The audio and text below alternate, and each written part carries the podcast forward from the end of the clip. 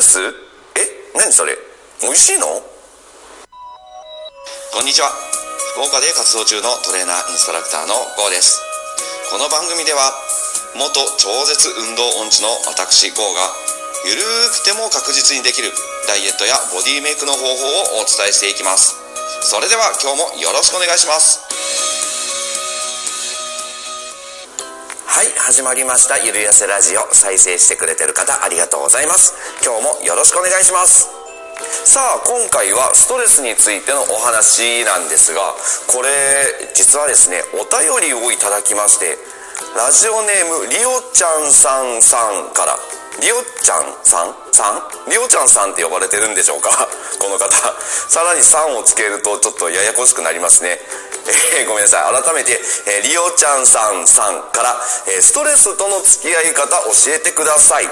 ということでまあ現代はねストレス社会と言われて久しいですけれども生活する上で身体的にも精神的にも多種多様なストレスを受けていますよね。誰もがそのストレスに耐えながら生活してるとは思うんですけどもここで一つ僕自身の話をしますね。まあでも多分あまり参考にはならないと思います。あの過去にですねストレスチェックを受けたことがあってこれあの問診とセンサーみたいなのでしっかりやるやつなんですけども数字で評価されるんですね。ストレス点数がピークで100点。なければないほど点数が下がっていくんですがだいたい40点から60点ぐらいはあるんですって。まあ平均値っていうところでしょうか。僕のそのストレス点数がブルータン6点どんだけストレスねえんだよって笑いましたもんねその時ねその他の評価を順に言うと身体的ストレス、え非常に低い精神的ストレス低い。ストレス対処能力非常に高い。疲労度低い。安定度非常に高いとあります。ストレス値が低い上にストレス対処能力がまあえらく高いんですね。あーストレス対処能力が高いからストレス値が低いんですかね。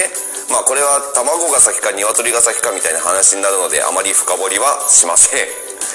なぜストレス対処能力が高いかはまあ謎なんですが僕自身のね自分自身での見解で言うと一番大きいのはストレッチをメインで教えてたからなんじゃないかなと思います。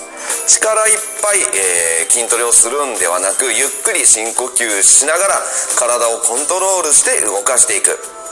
実際緊張する場面も落ち着けることが多くなったんですよねそれで。深呼吸することってすっごく大事で硬くなりがちな体を落ち着かせて和らげることができます。これはねスポーツしてる時も同じで例えば、えーと、走ってる最中でもふーっと長く息を吐き出して落ち着かせてやると力が抜けて長く走ることがあります。僕はこの深呼吸を含めた、えー、体を柔らかくする動きというのを日常的に当たり前のように行ってるから自然とそこでストレス対処をしてるのじゃないかなとは思います。まあうまくね、え、利用してみてください。あ深呼吸のポイントは吸うより吐くですよ。さて感覚的なアプローチの後は科学的なアプローチのお話です。人はストレスを受けた時にコルチゾールという副腎皮質ホルモンを分泌します。まあこれあんまり覚えなくてもいいんですけど。そのコルチゾールが、えー、脳や免疫系神経系あとは代謝などさまざまな場所に影響するんですよね。普通の患者さんなどはこのコルチゾール値がまあ高いらしいですけどもね、まあ、詳しくはあんま知りませんが。これをどうするか。一つは慣れです。適度にストレスを受ける場面。それが運動です。運動すると、まあ、体がきついとか気力がなえるとか心身ともに、えストレスを受けます。運動強度が高くても低くてもコルチゾールは分泌されるんですね。それを繰り返すことで体が運動に慣れていくようにホルモンの分泌にも慣れ安定した状態が作れるということです。まあこれについてはこうしたら必ずこうなるという確実なものが残念ながらありませんが、えー、各研究者の間で一定の見解を示しているのがジョギングやランニングなどの低強度有酸素運動。30分ほど実施するだけでも慣れが出てくるみたいですよね。やってみてください。続いて2つ目、えー、エンドルフィン聞いたことあるでしょうか？これは脳内で働く神経伝達物質の一種。鎮痛効果や気分の高揚幸福感なども得られるため脳内麻薬とも呼ばれるものですね。脳内麻薬は聞いたことあるとは思います。このエンドルフィンにはアルファベータガンマの3つがあり特にベータエンドルフィンはその中でも苦痛を取り除く時に最も多く分泌されるということですね。このエンドルフィンですね子牛とか豚の脳から発見されたもので体内で分泌されるモルヒネを意味しています。しかもそのモルヒネの数倍の鎮痛効果があって気分が高揚したり幸福感が得られるという作用が出てくるんですね。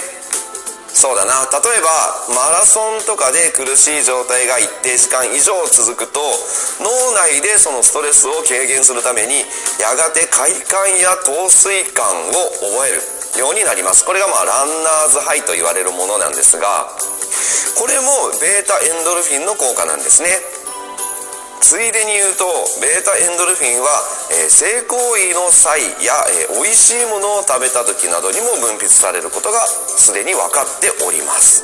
まあここでまた走るというワードが出てきますよね。ストレスホルモンであるコルチゾールを抑えさらにエンドルフィンを分泌させる優秀な行動というふうに捉えることができます。ただいつでも走れるわけじゃないし走るのが苦手な方もいると思います。そこでこの美味しいものになるわけですね。そうポイントは美味しいものです。あなたが好きなものであれば甘いものでなくてもいいんです。まあ甘いものが好きなんだっていう場合はちょっと考えます。個人的な見解ではですね体を動かして解消する時そういう場面と食べて解消する時のメリハリがあればいいんじゃないかなと思います。普段ダイエット指導する時でもチートデイという日を作ります。チートってまあ反則っていう意味なんですけども反則の日つまり食べる日ですね。ずっとずっと我慢するのはまあ無理だしそれこそストレスがたまるのであえて食べる日を週1とかで設定するんですね。それ以外は運動で解消。チートデイでは食事で解消。そうやってメリハリとバランスが取れたらいいですね。ストレスともうまく付き合っていきましょう。さあ今日はここまで。ストレスへの対処いかがだったでしょうか？